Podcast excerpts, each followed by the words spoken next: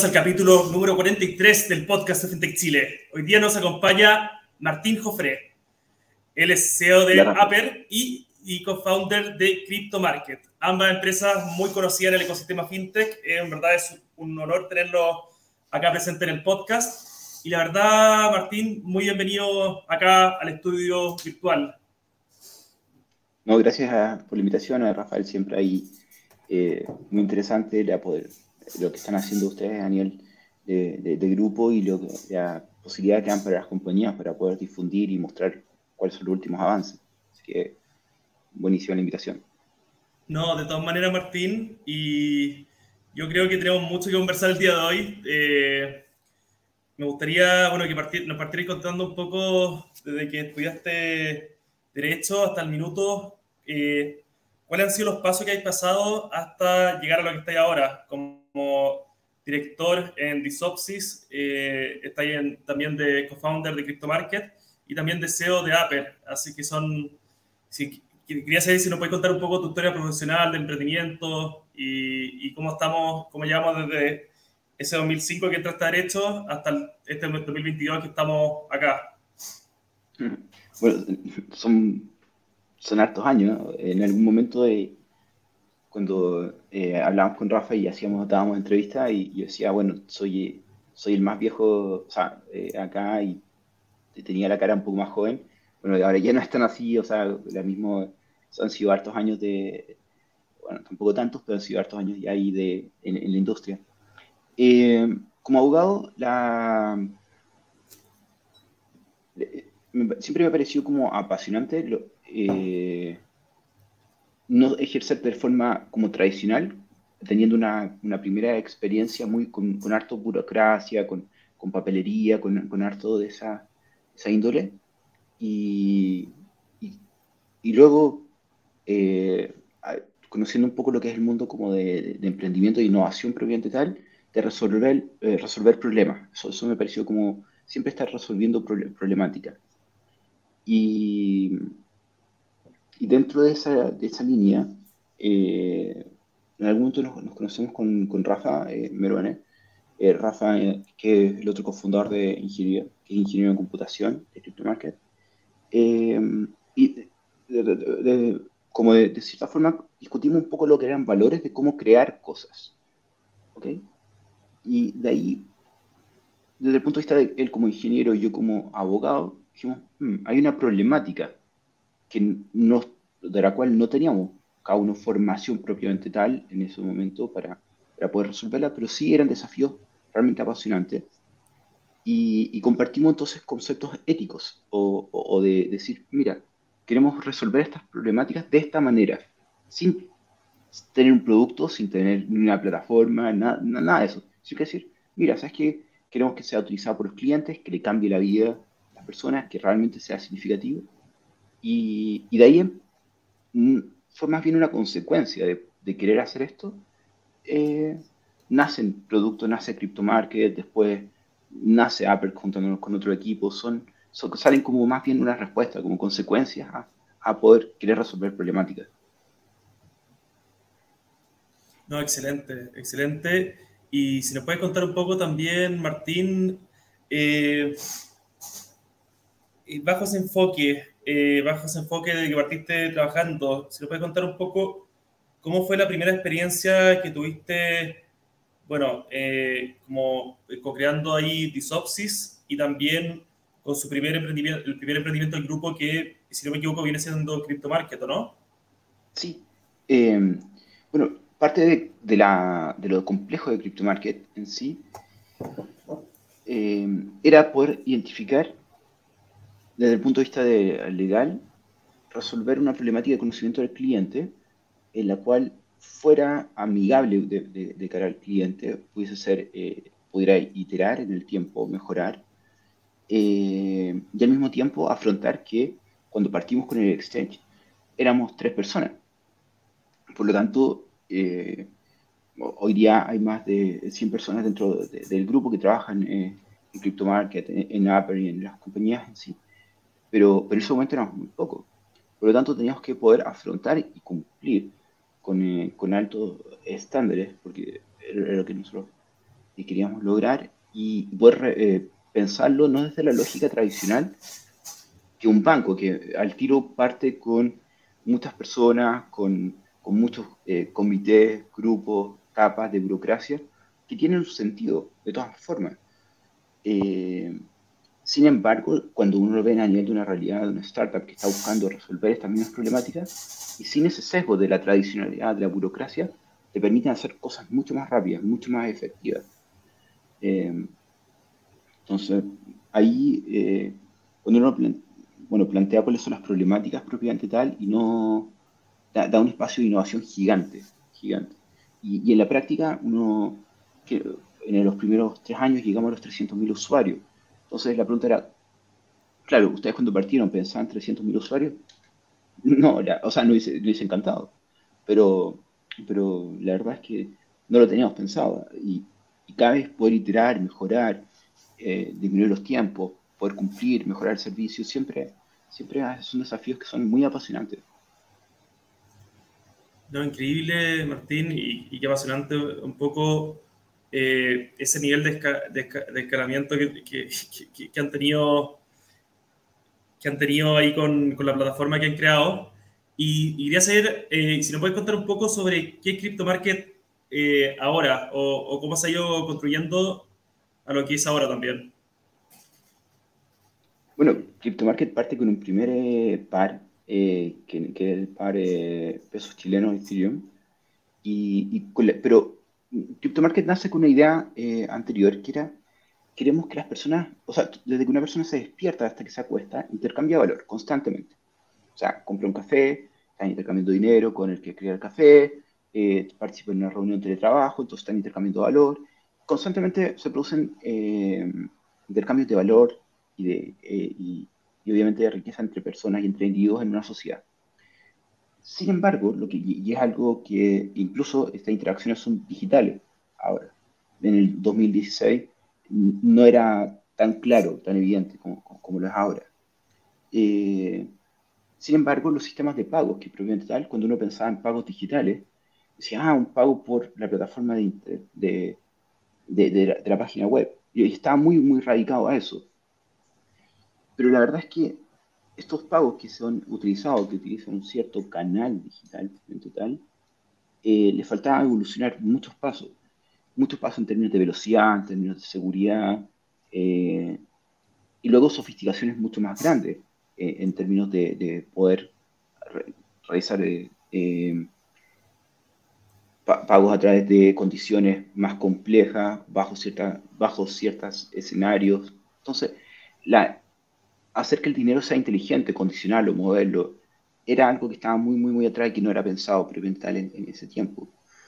entonces, veíamos una oportunidad gigante ahí con Rafa y planteamos que el teníamos que crear entonces una, Chile estaba quedando atrás, no tenía un mercado de Ethereum, que era esta eh, criptomoneda en particular, nosotros consideramos que es la evolución de Bitcoin propiamente tal, y que necesitaba entonces tener un acceso directo, porque sobre eso propiamente tal podíamos crear una red eh, regional y global sobre el cual las personas pudieran intercambiar valor. Y sobre esa misma línea partimos, bueno, Chile, eh, siete, ocho meses después harto eh, eh, trabajo de haber viajado unas 7, 8 veces a Argentina.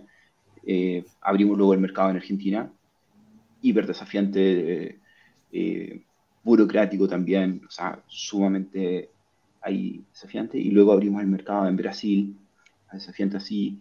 Y así fuimos creciendo, o sea, esa es como un poco la, la historia de, de, cómo hemos ido abarcando cada uno de los desafíos. y hoy el mercado tiene cuatro países con con un ecosistema de ya de más de 600.000 personas, eh, con más de 3 billones de, dólares transados y, eh, y más de 60 pares que se pueden entonces intercambiar.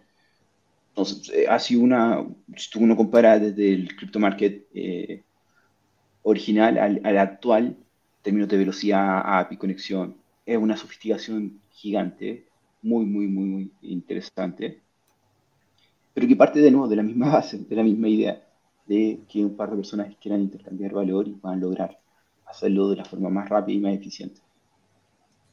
No, increíble y qué bueno, qué, bueno, buena forma son los criptoactivos. Y, y, un poco igual sabio haber partido con Ethereum que Bitcoin, ¿no? ¿no?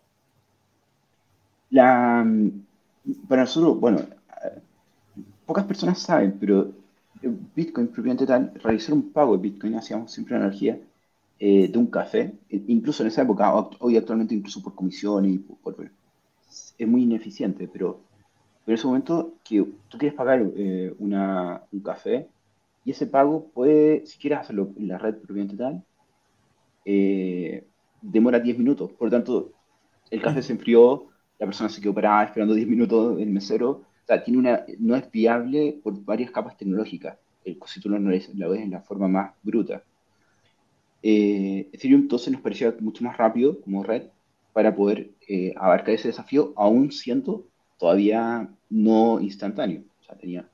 Y luego nosotros en el 2018, entonces creamos una soluciones que es criptopago, tal, que permite entonces eh, incluso hacerlo instantáneo. fue una capa que, que, que, también abarcamos y que que, resuelve lo que son el, uso y la propiedad tal de los criptoactivos. Genial, genial. Y quería saber si nos puede contar un poco más también sobre em, cuál, em, todos esos pares que tienen, o no sé si tienen tokens, tienen eh, criptomonedas, tienen eh, eh, stablecoins, stablecoins también, em, están generando también una, como una una transacción entre países también, o sea, al tener ya cinco países dentro del crypto market, también está generándose una, una, una red, eh, una sinergia de, de, cada país que suma eh, la expansión internacional. Sí, hay un fenómeno que, bueno, como desde el punto de vista de compliance, que nos, parecía como eh, muy interesante, fenómeno 2017, 2018 cuando teníamos, eh, se producían los intercambios eh, Argentina-Chile inicialmente, eh, que eran parte del ecosistema argentino, se refugiaba en el peso chileno. Entonces ocupaba el, mercado para poder mantener sus activos. Y luego cuando necesitaban sencillarlos, volvían de vuelta. Pero luego, que un fenómeno, cuando, cuando, sumamos stablecoin, el, año, el año pasado, entonces la, los, bueno, vemos cómo se empiezan a utilizar eh, los stablecoins propiamente tal, y lo que nos parecen como sumamente apasionante y, y, viendo desde el punto de vista de cómo es sumamente dinámico, por ejemplo, en, el, en las elecciones eh, del presidente eh, Boric, se produce una, una, una alza del dólar en el mercado chileno sumamente rápido, pero que como el mercado formal no transa, el día domingo, que es cuando se producen las elecciones. Entonces vimos como el mercado predijo eh, o, se adelantó de cierta forma a la alza.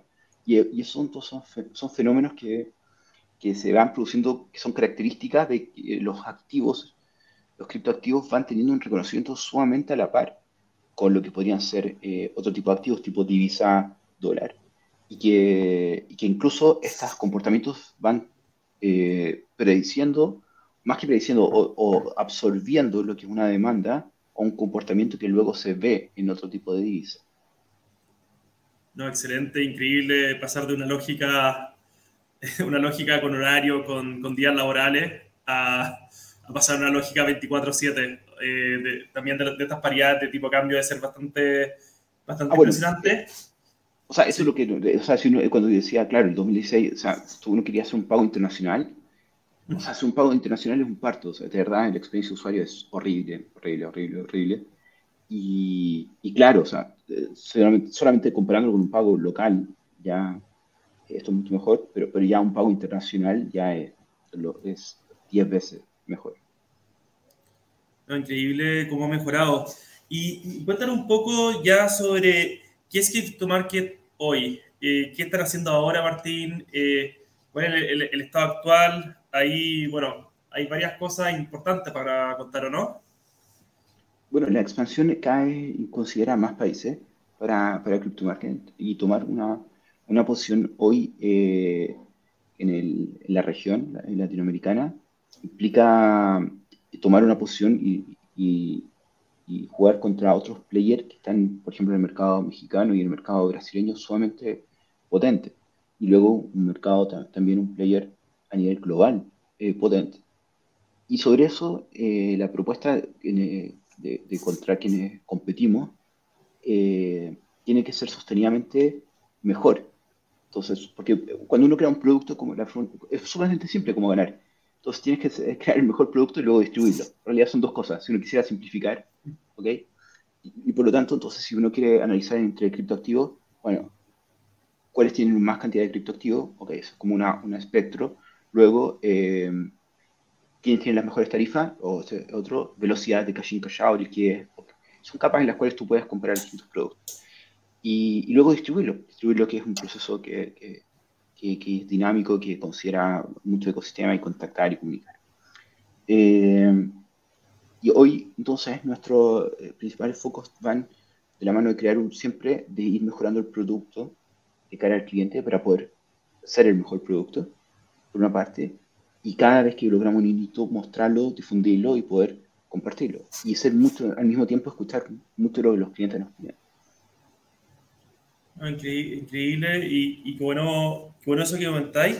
Y quería saber un poco, ya hablando, porque son varias empresas y, varias cosas que estáis metido, Martín, así que saltar un poco al capítulo de Aper. ¿Cómo pasamos de Crypto Market a Aper, que también eh, son fintechs, pero tienen otro modelo de negocio muy diferente?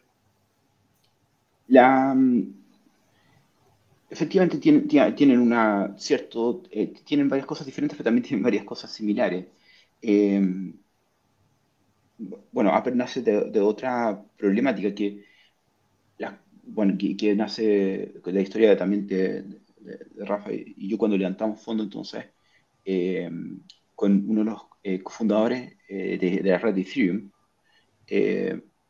a través de su Venture Capital Consensus, invierte en nosotros en el primer y la primera inversión que ellos hacen sobre un exchange. Así que fue algo realmente potente. Que lo hagan en un exchange chileno, local, para nosotros fue sumamente bueno porque auditaron además todo nuestro protocolo y proceso tecnológico, que era algo que eh, siempre era importante tener un reconocimiento de la industria, un estado de arte potente.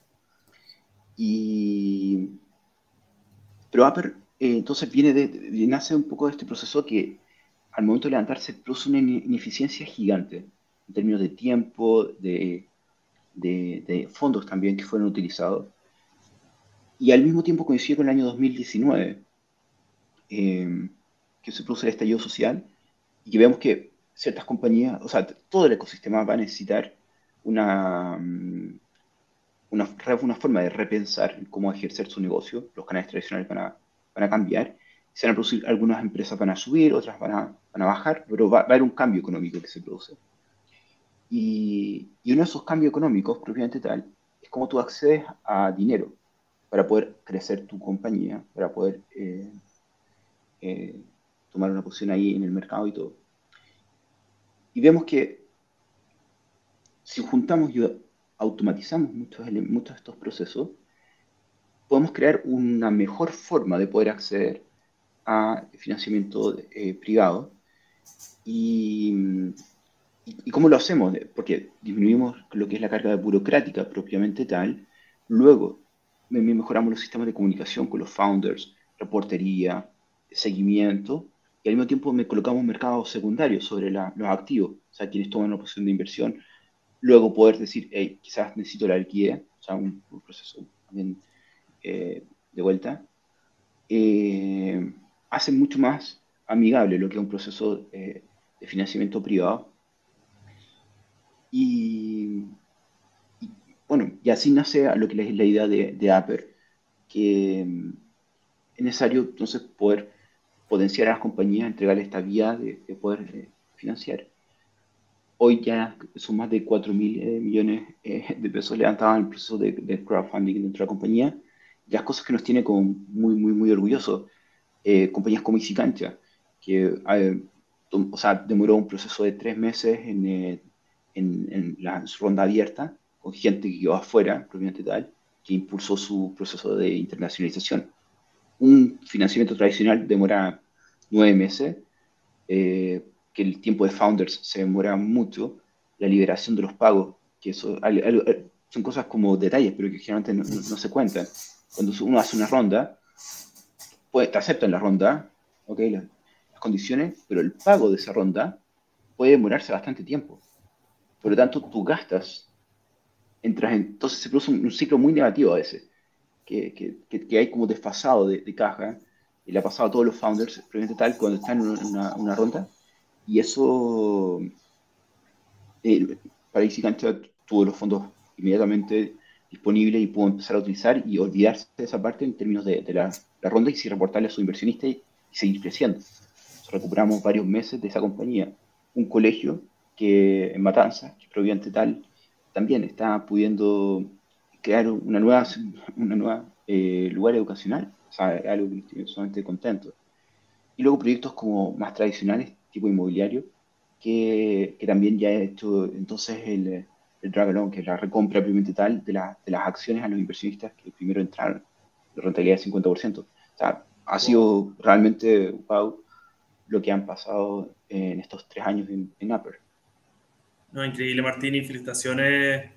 Es un poco la, la evolución de la, de la, inversión en capital de riesgo, ¿no? Porque, o capital de riesgo y no tan de riesgo, porque me también tienen inmobiliario y, y negocios más tradicionales quizás, pero, pero también eh, Apple también tiene esa lógica de sacar intermediario, ¿no? Porque al final, quizás yo como inversionista natural, eh, persona, tipo persona natural, llamándolo en términos más como persona natural, quizás eh, tendría que invertir en un fondo o tendría que invertir con mucha plata para poder invertir eh, a través de ciertas formas tradicionales. En Apple las inversiones son las inversiones mínimas no son tan no son tan altas, o sea, son altas pero tampoco altísimas, ¿no? Cualquier persona podría ahorrar cierta plata al mes invirtiendo o apostando en alguna empresa al crecimiento futuro, ¿no? Sí, efectivamente las barreras de entrada son eh, bajo o alto siempre subjetivo en términos que dependiendo de los ingresos de cada uno y, tanto ahí somos hiper respetuosos en esa línea, pero la pero donde nos gusta como, como, de cierta forma como disruptivo es que la, lo, lo tradicional implicaba que eh, existen varias capas que recortan a lo que son los proyectos que crean. Entonces, o, o, de cierta forma, en forma bruta, son oportunidades de inversión. Y el problema es que por varias capas de intermediación, eh, las rentabilidades que se entregan a, nivel de retail eran bajo el 10%. Por lo tanto, la, eh, ahora, si uno analiza lo que es un fondo eh, ABCD, ahí es horrible, o sea, no, es realmente malo. Y entonces se producen dos efectos. Eh, personas que con poco, con una inversión más eh, acotada, atomizada, eh, más, el problema es que solamente quedan con sistemas de opciones de inversión con muy baja rentabilidad. ¿okay? Obvio que siempre son eh, opciones de rentabilidad esperada, no es garantizada, es una inversión de riesgo. Y, pero el hecho de que no puedan acceder a estas opciones, entonces lo hacía muy, muy agotado y muy poca gente podía participar. Con Apple desarrollamos varios sistemas los cuales vamos eh, acotando riesgo, sobre todo a proyectos, por ejemplo, que los cuales inmobiliario necesita adquirir eh, terrenos para luego poder avanzar. Entonces, solamente si se compra el terreno, solamente si se compra ciertas condiciones, se liberan entonces los fondos y eso permite garantizar y transparentar de cierta forma a los inversionistas, dar mayores seguridades y así, creamos ciertas herramientas que podían ir mejorando y, ayudando al flujo de la inversión eh, para que fuera mucho más tranquilo. No, qué bueno, qué entretenido y, la verdad que bueno también que ahora cualquier persona tenga la opción también de, o la mayoría de las personas, o muchas más personas tengan la inversión de, de aprovechar y tener acceso a esta posibilidad de inversión. Así que buenísimo. Y la verdad, cuéntanos un poco, no sé, ¿cómo fue emprender en Apple? Porque, claro, hablamos de, de, lo que es ahora Apple, pero, pero ¿cómo, ¿cómo ha sido, por ejemplo, eh, desde que eh, fundaron o levantaron el capital como para la primera empresa? qué cosas se fueron dando cuenta ahí antes de, eh, porque ya llevan 21 rondas por lo que vi, más de 4 mil millones, pero cuáles fueron los primeros desafíos para un poco desafiar a este mercado que era más tradicional antes de la llegada de Apple. Bueno, lo primero era... Mm, esto, Aper nace en pandemia. Entonces, incluso parte del equipo de Aper no lo conocimos varios meses eh, físicamente. O sea, eh, fue un trabajo eh, remoto. Entonces, crear cultura y, como compañía fue bien interesante, bien desafiante, porque, mm, físicamente no, estábamos, estábamos, juntos. Ahora, esa cultura luego como permea al producto y, luego marca un antes y un después en cuanto al ecosistema, eh, primero era, bueno, el, el, de las personas decir, wow, es así, es como tan impresionante la diferencia en términos de rentabilidad, en términos de uso, eh, es como que produce esa como incredulidad. Y, y eso, bueno, poco a poco acá, con, con, con como las rondas se han ido creando y generando, eh, va siendo cada vez más simple y, esa parte las, las, personas ya saben eh, cómo el, el, fenómeno, cómo es el proceso. Lo que hemos visto es que muchos de los inversionistas tienden a invertir en más de una ronda. O sea, hay un fenómeno también de acompañamiento del, del pool de compañías que están disponibles. Porque los inversionistas tienden a tomar más de una posición en varias de esas. No, de todas maneras, pero pero bueno, el inversionista tiene la posibilidad también de diversificar su riesgo y invertir en los proyectos que crean. Porque acá también hablamos de empresas con, con cierto impacto, ¿no? Eh, cierto impacto positivo, no solo en a nivel de negocio, sino también a nivel social o algún otro tipo de impacto. Efectivamente, lo que nos parecía que en un momento había que elegir, o, o tenías rentabilidad o tenías impacto. Eso era como lo que, y la verdad es que no, puedes tener ambos como, como una forma de, de poder eh, elegir y no, porque eliges impacto no tienes por qué transar en rentabilidad. Entonces eso eh, es algo que no, no hacía mucho sentido. No, genial, genial. Y bueno, ¿y cuáles son los pasos ahora futuro para tanto para Apple y tanto para CryptoMarket? ¿Qué cosas se vienen para este 2022? ¿Qué, qué piensan para allá para el próximo año? Eh, bueno, el 2022 está, ya está en la época de salida, básicamente en términos de desarrollo, lo que son, eh, ya está en la última, por, lo que la línea de desarrollo y todo. Eh, sin embargo, hay, hay, novedades, hay novedades potentes que lamentablemente vamos a tener que buscar otro espacio para poder difundir. Pero, pero, de cara al cliente volvemos a, poder resolver, seguimos resolviendo la misma problemática hoy los sistemas eh, financieros que existen eh, siguen siendo difíciles de poder utilizar para la gran mayoría de personas. Y, invertir sigue siendo complejo para una persona, eh, usar su dinero sigue siendo complejo, está atomizado en muchas partes por realizar ese proceso. Y no tiene por qué ser así, la verdad. Entonces, eh, luego volvemos a plantearnos lo más simple, dos personas que quieren intercambiar valor para hacer una mejor economía, para mejorar su día a día, todavía tienen muchas capas intermediarios para poder hacer este fenómeno simple, cotidiano de cada una de las personas. Entonces, eh, los próximos ahí lanzamientos vienen del lado de volver a redefinir esto y decir, hey, queremos hacerlo de forma mejor, queremos competir, queremos mejorar esto. Y sobre eso entonces hay un par de lanzamientos bien interesantes. entretenido y bueno, ahí vamos a estar eh, súper atentos a los próximos lanzamientos que van a tener y, y que bueno, que lo podamos comentar en otro capítulo, en alguna otra instancia. Y un poco, eh, para, un poco para ir cerrando, Martín, eh, quería saber si tienes alguna invitación para los ciertos agentes del ecosistema, para ciertos stakeholders del ecosistema, cierta contraparte que la que te gustaría mandar un mensaje, ser inversionista, alianza o, o, algún otro, algún otro grupo, de interés del ecosistema fintech? Bueno, yo creo que la, invitación, eh, y que es una invitación que hacemos, es algo básicamente a todos también, a quienes son parte del equipo eh, de, las compañías. cuando toman una, cuando nace algo, una, un criptoactivo, una nueva solución, una nueva aplicación, un nuevo exchange, lo, que sea, eh, la mejor forma de, tomar una posición es conocerlo directamente. Y usualmente son los costos para poder probarlo son más o menos bajos. O sea, muchas personas hablan de, la, de los criptoactivos, de las criptomonedas mal llamadas, pero no interactúan con ella o no la prueban. Y yo creo que volviendo hacia atrás, lo que la gran diferencia eh, es que yo tomé la decisión de probar una, comprar y ver, hoy es súper engorroso. Y, y, en ese momento estábamos con Rafa y era, ah, ya, envíame el Bitcoin, mm, pero es muy lento. O sea, sentido común, que siempre estamos que el más escaso, eh, tomar una posición directa, si de, los, de las herramientas y cuánto efectivamente mejoran, es lejos la, la recomendación más, más, más grande que no porque te digan que esto, sino que decir, ah, mira, yo lo quiero probar. Ya, me funcionó o no me funcionó. Yo lo podría hacer mejor. Eso eh, crea, mejora el ecosistema significativamente, eh, porque permite que los clientes en sí sean sumamente empoderados y sean, eh, nos puedan dar un feedback gigante a quienes estamos buscando resolver y, y dar una mejor experiencia.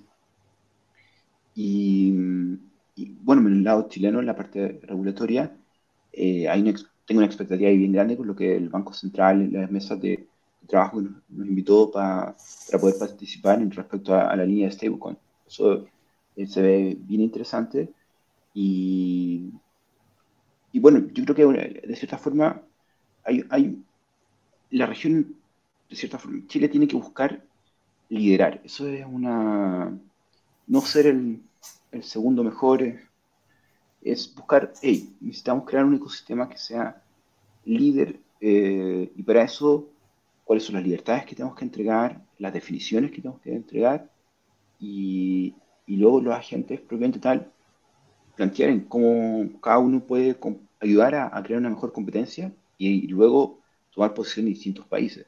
Porque siempre Chile es muy chico, no, no, no tiene una gran cantidad de usuarios.